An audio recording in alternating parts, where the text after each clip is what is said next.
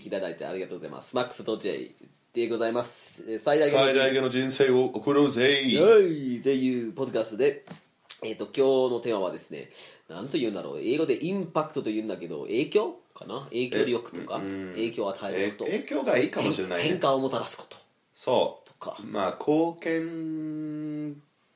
にが近いしねなんか。まあ、テテーマテーマのところから、タイトルのところから、つまずいて。お前らどんどんだけ準備してねえんだろうっていうのが分かるよね。ちゃんとして準備したの してる。してるはず。話してねするつもりだけどまあしてるつもりだけどね。ね。あの確かに言われてみれば。まあ英語でね、まあインパクト。インパクトとかねえっ、と貢献だったりとか影響だったりとかそこら辺のなんかのね。そう。なんかそういうことについてお話ししたいと思いますね。えっ、と前回の引き続きで今回も柱の引き続き。今回も柱のご紹介になるんですけど、えっ、と4つ目の柱なんですね。えっ、と全部言えますか、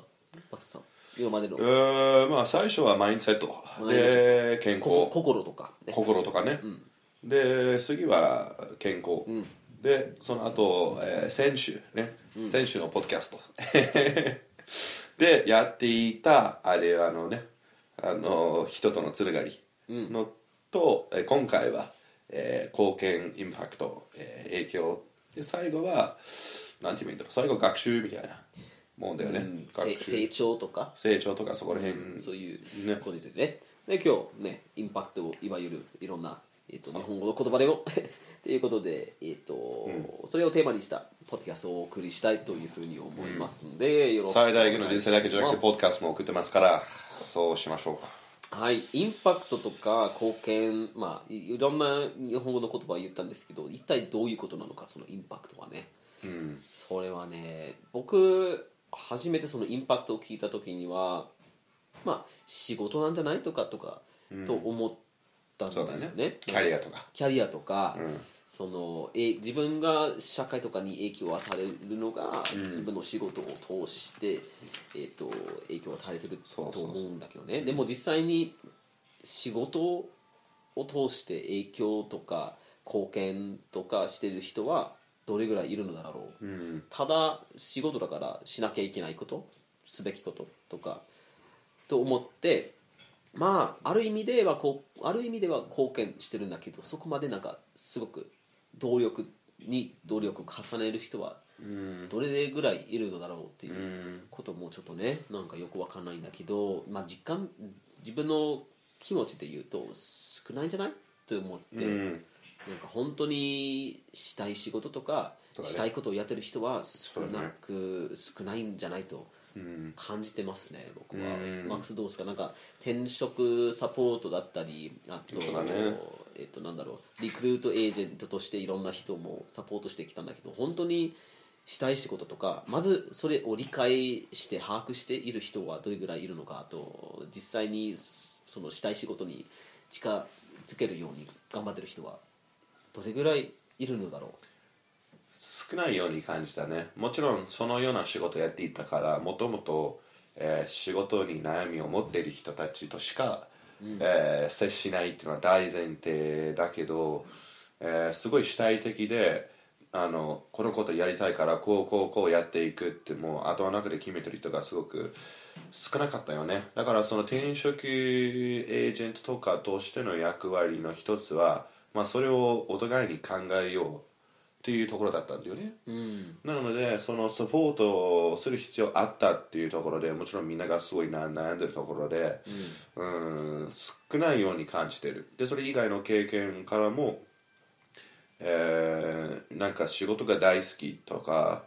今の仕事が最高とかって言える人なかなか合わないんだよね、うん。なかなか会えないな確かにあの自分もすごい、えー少なく感じてるうん。人数としては。僕も今勤めてる会社のまあ大一番大きな特徴は何かというともまさにそのところだだなんですよね。なんかエンプロイエンゲージメントえっ、とまあ、言い換えると会社員がどれだけなんか会社の理念だったり自分の仕事だったりなんか強い意志を持ってそれをなんか自ら進んで貢献したいと思ってるから、うん。えー、と頑張っているのかっていうことがエンゲージメントなのででそれが日本だけでは全体的に、えー、と世界でそのエンゲージメントが低いと言えると思うんですけど日本の中で今のね僕が勤めている会社をそのエンゲージメントをどうやって向上させられるのかっていうことを、えーと HR コンサルティングしてるんですけどまさにその通りですね。なんか少ないと感じてますね、えー、と我々のビジネスが存在することだけでなんかそのねビジネスする必要があるっていうことだけうんでまあ少ないという証拠にのまなりますよね。でもなぜなぜ低いのかなとずっと思ったんだよねう僕は。ん。なぜ仕事な、まあ、考えてみたら人生のどれなんか何何の割合ぐらいはずっと仕事なのかな、まあ、まあぶ僕も調べたことないんだけどその数字とかをでも普通に考えてみたら、そうそうそう。ね、週の、まあ、大体40時間うん。ぐらい、まあ、多い多い方だと50とか60時間ぐらい、まあ、ずっと仕事。まあ一日のなんだろでもそれでもねそれでももちろんそのその時間そのなんかそのお後の時間もなんか取られるような気がするんだよね。その通勤時間だったりとか、その仕事のための準備だったりとかその後でその自自分の力が全部抜いてしまうから、う、うんなんかそれそれ。おそんぐらい大事なんだよね。そうでもその取られちゃうっていう考え方もすごく面白いと思う、なんか仕事しなきゃいけないからその自分の自由できる時間が少なくなるとか、うん。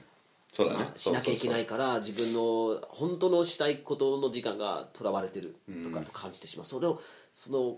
表現次第がおかしくない。うん。なんか僕はずっとおかしいと思ってるんだけど、まあ、自分の同僚とか友達に聞いてみたら「えおかしいの?」とか。そうそうそう。みんながなんか、まあ、J と同じようにいろんな人がこの話するけどたまに「えお前お前何言ってんの?」みたいな、うん仕言事はそんなもんだからとかえ？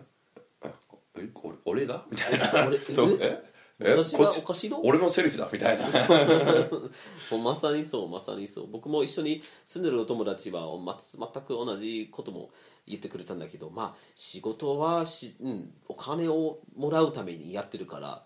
まあしょうがないとか、ね、できるだけ定時には帰りたいんだけどその後は自分の時間。仕事の時間と自分の時間、仕事の時間はなんか自分の時間ではないという考え方でえそれを考え方次第ちょっとおかしくない、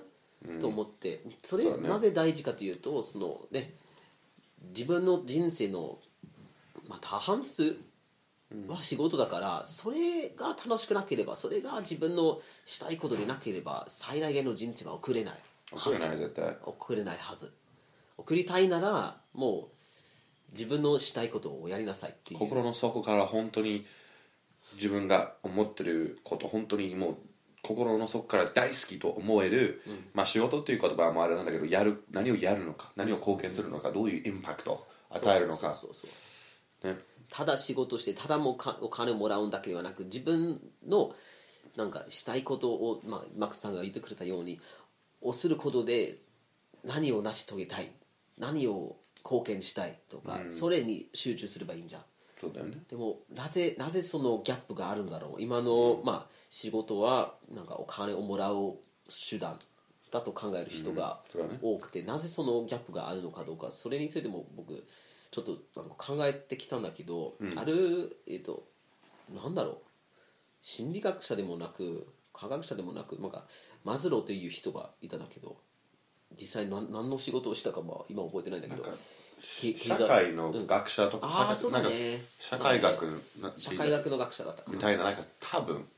間違ってる可能性大きいです皆さん。一応一応名名前名前は、はうんみんな名前は分かってると思うけどね、うん。マズローマズローという人がいてでマズローの、えっと、人間の欲求の段階説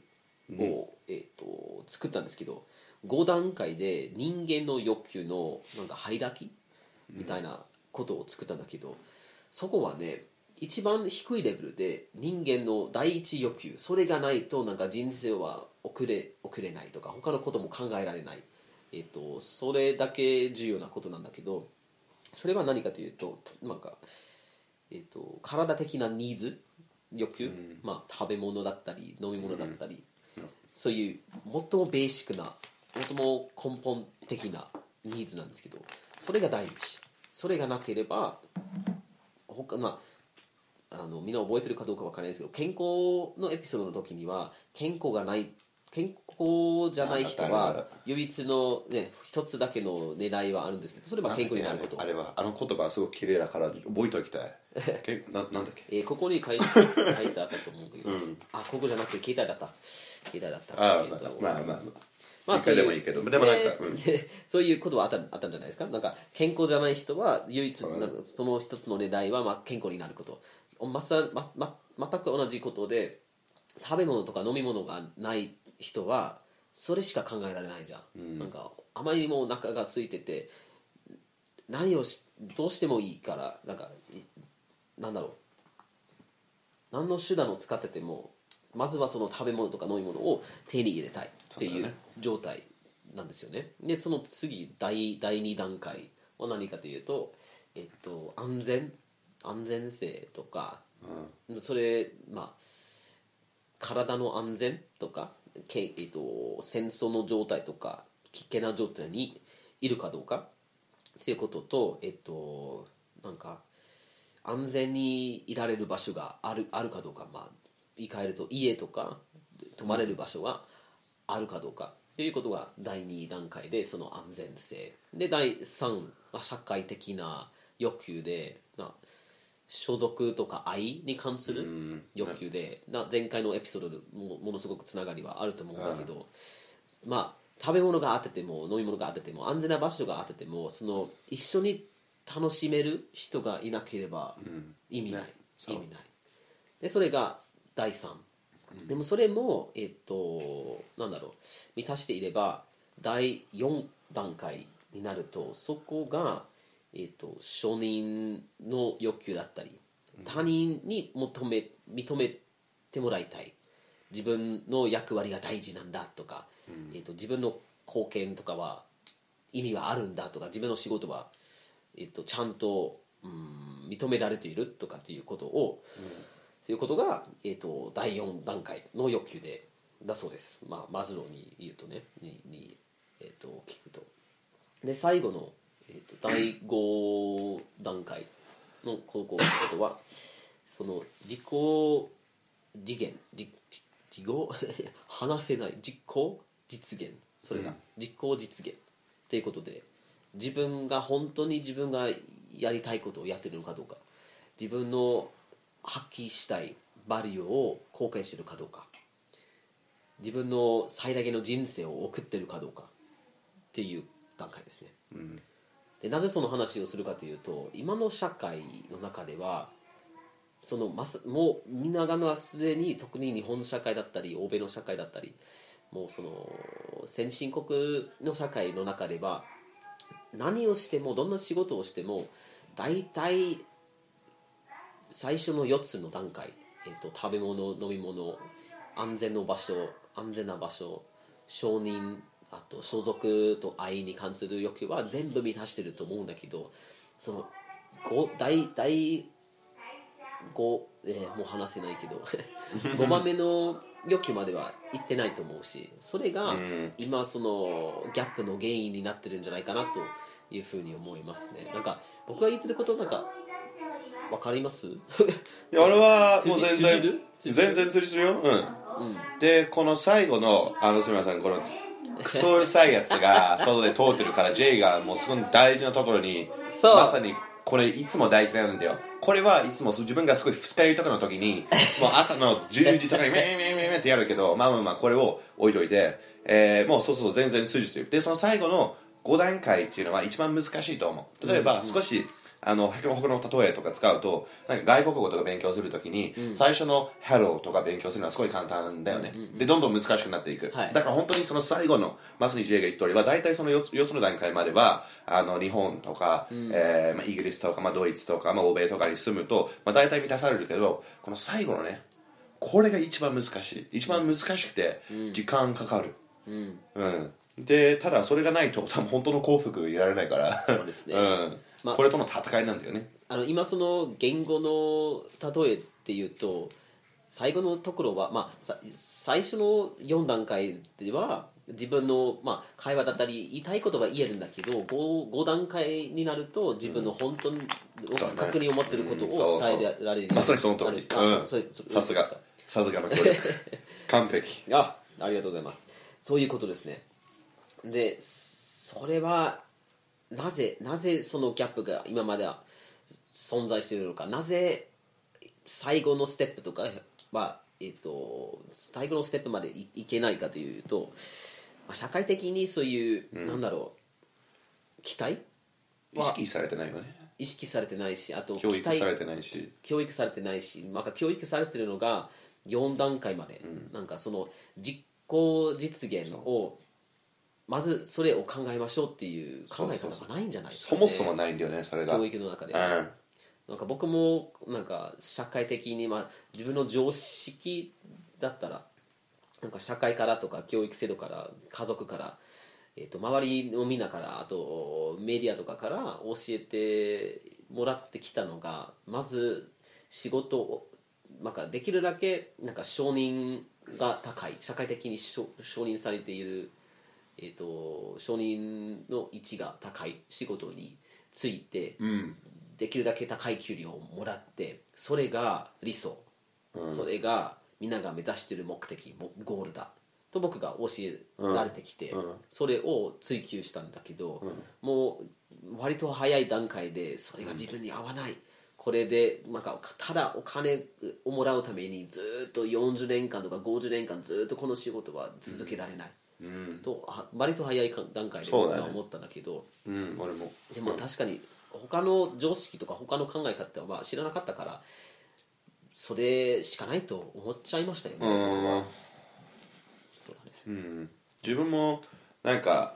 あのまあこのまあえー、なんて言うんだろう。あじゃあここからここから行こう。あの初めてこういった例えばトニー・ロビンスの本を読んだり、えー、キュラリ・ユキとか読んだり7つの習慣とか読んだり、えー、今俺とジェイがよく聞いてるようなポッドキャストとかを聞いてた聞いていた時にで自分が多分24歳かな？2425、多分そんぐらいかな。これを本当になんか真面目に聞こうとしたり真面目に読もうとしてた年だけどそれで最初に思ったのはなんこのこの内容めっちゃいい、なんで学校で教えてくれなかったの？これ。っつってこの本見て例えば、えー一番古いのだと、えー思考は現実化する、これはもう1940年 くらいに最初のエディションが出版されたのがいや。おかしいと思うよ。おかしい。でこれももともとのことが例えばアドラー心理学とかもあの世界大戦争の時にあの本とか書いてるし前にもあのあのまあえークリスト教とかのあの教えることとかももちろんその、まあ、すごいあのグリあのグレシア古代グレシアの哲学とかもいろんなあるけどこんだけ大事な知識があったのになんでこのことを学校で教えてくれないの？でもちろん話してるんだから、まあ、昔だと別にそれが必要とされるんじゃなくてまさにその最初の4つの段階が必要になってくるっていうのはまあ分かるけどこれ読んで最初に自分が思ったのはそれだと。ね。もったいねえなんで今までなんで12歳の時に教えてくれなかったの？みたいな僕も確かに今えまあ学校の時代はちょっとローマ帝国とかについてちょっとだけその哲学について学んできたんだけど、そこまでなんか自分と関係そうだね。そうあると思わなかったし、まあ実践的なものだと思わないんだよねそのそうだね。ね。あその歴史とかね。として勉強すると、確かにそのその話は当時の話だから今は違うとか我々も、えー、と進行した社会なのなのでぜそこまで、まあ、価値観とかは違うとかっていうふうに思っちゃってて、我々がもう進歩してきたからそれより優れてるからと思ってしまって、でもまさにそのもうローマ帝国とかギリシャ帝国ぐらいの哲学者もうまさに言ってる通りなんですね。なんかもう自分も今、えっと、ママーカスマーカスそうそうそう J もう俺らは一緒なんだよ。今の俺の頭に入ってきたこの例だったんだよ。もう俺言おうとしたんだよ今。どうぞ誰誰かというとそのローマ帝国の、えっとカイゼル、えーの一つだったんですけど、えー一人だったんですけど今その彼が、えっと書いた、まあ、日記だ日記なのかな、えっとその知識とか今読んでる本なんですけどその中にも今今もういつだったかな？2000年前ぐらい書いたことなのに今すごく実現できる知識なんじゃないかと、うん。毎回毎回思ってるんですよね読むたびに。うん。すごい読みたいその本うん。あ今ドイツ語で読んでる読んでる読んでるから珍しいドイツ語で読 ドイツ語の勉強もしたしたかったらぜひどうぞ。いきなりいきなりそれから。でもあれ本当にびっくりしててなぜそれが今の社会で教えられていないのか、ん。だからもちろんその一人一人の自分の中のなんか最大限の人生は何なのか仕事の定義は何なのかとかを考え直す必要はある。同時にその社会が求めていることとか期待していることも考え直す必要はあるんじゃないかとう。ん。強く思ってるんですよねその。自分が聞いた特にあの、まあ、カタカナの発音で言うかわかんないけどこのオレリアスの人の話とか聞いててすごい本当にすごいなと思ったのはえっ、と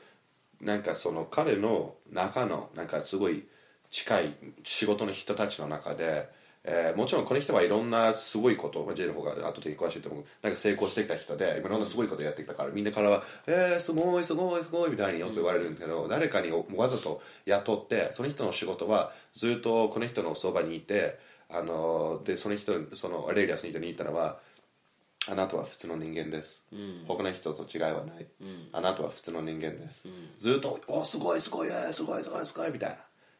こんなすごい人があんだけ昔でねね。特にこういう学校とかもどうだったかよくわかんないけどこんなすごい知識今でもまさにこの必要なことが一生っていうのはもちろんそのその時代スマホとかまあ何もない、えーまあ、ローマの時代だったけどそれが一生っていうことなんかすごいなって確かにその話を聞いて感動していたっていうのを、もっと詳しくあの調べたいから、えーいつかそういうエピソードを。そうですね。もうもうねその人についてエピソードしようよ、うん。も本当に面白いから。でその人のなんか一つの特徴も、まあ、何かというと、まあ、今日のテーマとすごく関係があると思うんだけどもうローマ帝国の一番上に立ってる人だったんだよね。で彼の前に来た、えっとカイゼルとかはよくもっと土地が欲しいとかもっとうんなんだろう承認が欲しいから戦争しようとか、えー、とやったんですけど彼がそれを欲求全然あの欲しくなかったから何よりもローマの民族のなんか安全とか健康とか、えー、とあと教育を心に持ってそのインパクトを、ね、最も大事にしてって、まあ、もちろん必要な時には戦争もしたしたけどそれをなんかしたいからしするわけではなく、えー、と本当に必要な時だけはまずは自分のインパクトとか自分の影響自分の貢献自分の刺激刺激とか、えー、とを考えてそれに集中した人だからそれがすごく面白い特徴なんだなんだと思って。ね、今日もそのテーマテーマの中でただお金をもらうためにはとかただししなきゃいけないとかしょうしょうがないとかと思うだけで仕事とかするんじゃなくて、何のインパクトを何のことをもたらしたい何の変化をもたらしたいか何の影響を与えたいか順番がおかしいと思う、まあそのさっき言ったマズローの、えっと、段階段階鉄え段階説を考えてみたら我々は今の社会でもう一番低い段階を全部満たしてるから一番上のところを目指すべきだと思う、言ってしまえばその他の4つのことをそこまで考えなくていいと思う、ね、特に今ね日本で飢えることなんてないから。そうそうそうそうそう。だから自分のああえてあえて自分の最大限の人生を送るために自分に最も幸せにしてくれることを追求してそこから、なんか自分がしたいことを追求するたびにそこからその熱意とかなんかすごくバリューが生まれるんじゃないかと思うし、それを周りから見られたらすごくなんか自分だけではなくみ周りも幸せになるんじゃないかと思うし。そうだよね。その大反なんかすごく真逆の考え方をすると、うん。ただ言われ言われたからなんか大手企業に入ってで、うん。そこで頑張ってなんか高い位置にもついてなんかすごく名刺名刺でで自分のなんだろう、えっとタイトルとかを読む人はすごくなんかああ偉いさんだなと思う時には自分の中では毎日楽しいのか本当に誰かに影響とかバリューを届いてるのかどうかとかを考えてみたらさ違うなと。うん。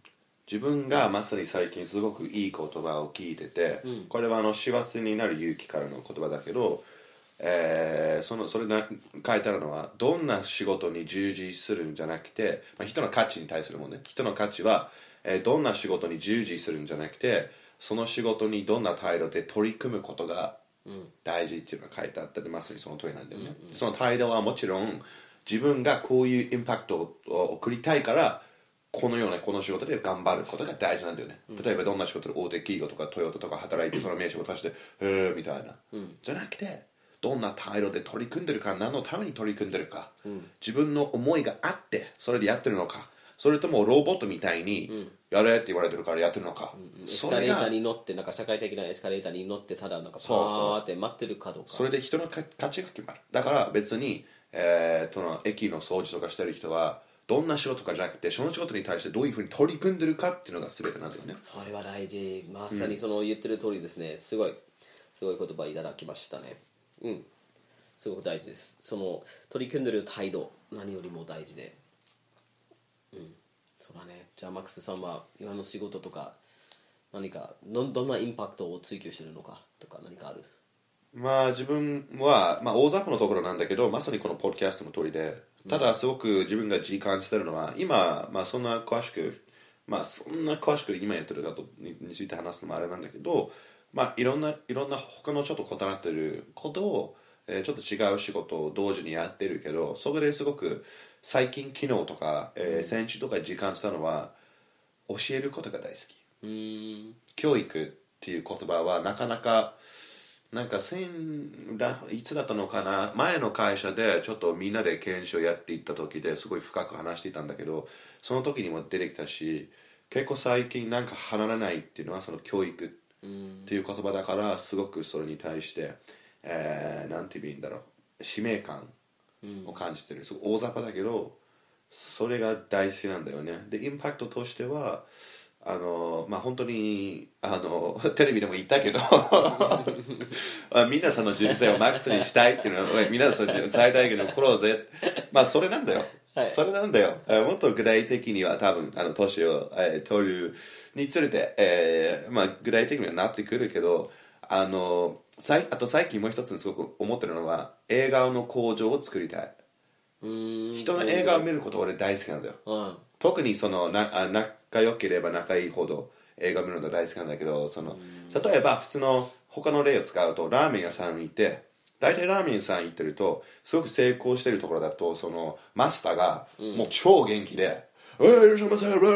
みたいな「おーどうぞ」みたいな。でこの気持ちがそのラーメンに入ってるから美味しいと思うんだよね、で他の店とか行くとみんな「えー、すいません」どうぞ」とか。かなんかその映画で言ってるけどその客接客のための映画だけで、ん。本当の心で幸せじゃないとかその輝いてる人を見るのが好きだよね、まさにその言ってる通りそれそれすごく大事なんですね。今今の社会だともうそれがチャンスなんじゃない、なんか大手企業にわざわざ入る必要もないしなんか、ね。ラーメン屋さんとかあすごくラーメン大好きでラーメン屋を作りたいなと思ってる人は作りなさいよ、もう今その社会でなんかまあえっとソーシャルメディアを使ったりとか、いろんな方向いろんな方法でその自分の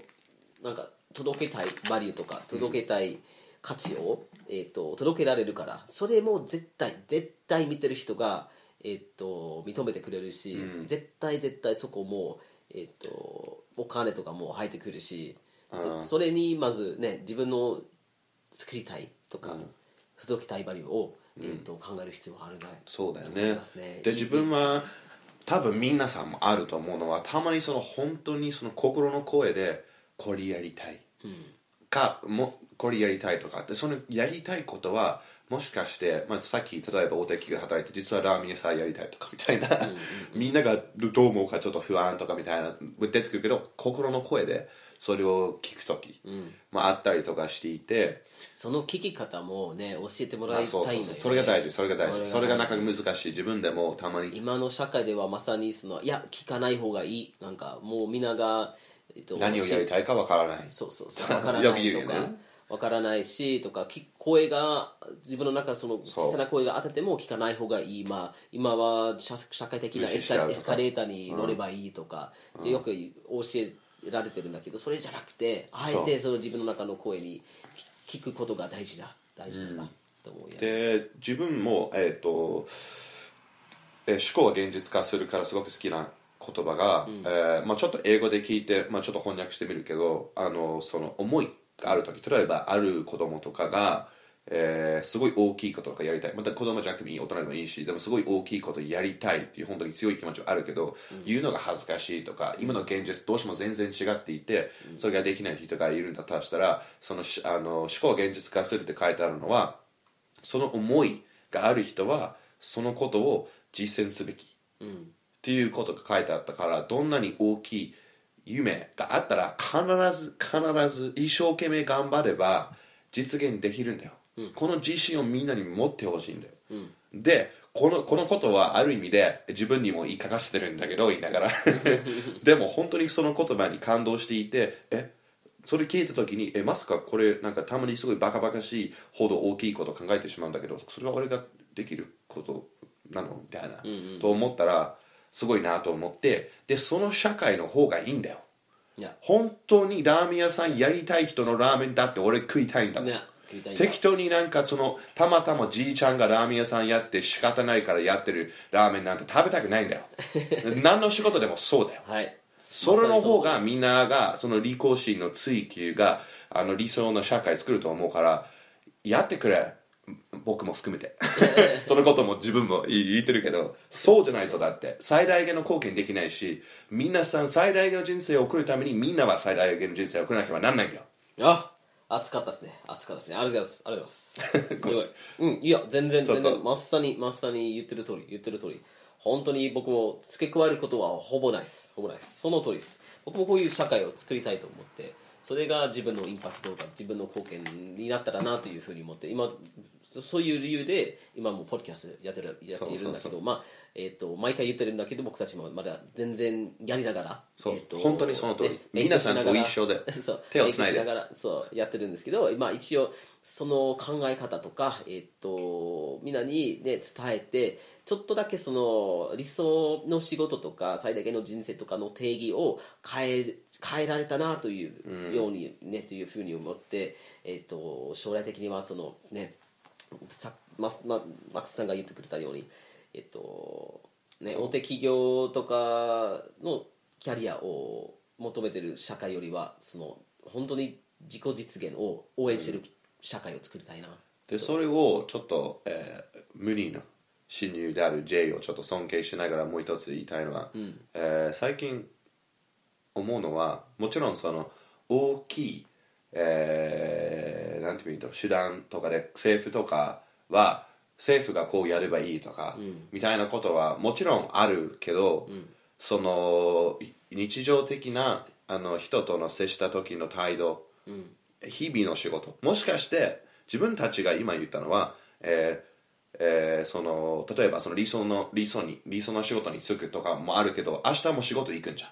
でそれで自分のその態度を明日から変えるからその態度を変えてほしいんだよね例えば今の仕事が一番やりたい仕事じゃなくてもじゃあもう少し隣の人とやすや優しくししようとかもしかしてその会社の中でもっと理想的なことあるそれを探そうとか、まあ、もっと、えー、拡散に、えーまあ、なんか喜んでもらうことなんかやろうとかそれはできるしであと、まあ、これをちょっと言いたかったのはあの自分から何かをすることがすごく大事。それで J の本当にすごいのはその行動力があること。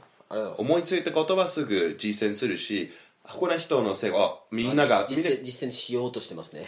完璧に。まあいろんなことをやってきたからちょっとあのすごい謙虚だけどやってる。本当に本当にやっていてすごいなと思うところもあって自分もちょっと反省すべき点もある中でっていろんなことやなってて。ぜなぜそれをしてるかというとそういう社会に住みたいからさ。そうそうそうそうそう。その社会に住みみんながそのなんか取りたいなんか大事な。全部の問題で解決するんだよね。みんな明日から正しいことやればすぐ解決だから。でみんなというとももちろんその大統領とかも含めて。含めて。僕らはもうそうだよね。全員全員、うん。まあ完環境の問題とかもそうそうそ環境ねなくなるなくなるよ。もう。すぐなくなる。明日からみんなやれば。そう。そうそうそう。そのそれそれほど自分の選択とか自分の態度が大事なんだ、うん。世界を変えられるから一人一人からこの世界この社会とかを変えることができるからそれがすごく、ありがとうございます。本当に大事なことなんで、えー、と本当に明日からも私たちもね含めて、えー、と毎日毎日自分の行動とか自分の態度を少しだけ見つめて変えるだけで。そうそうそうちょっとだけ変えてちょっとだけ、ね、自分の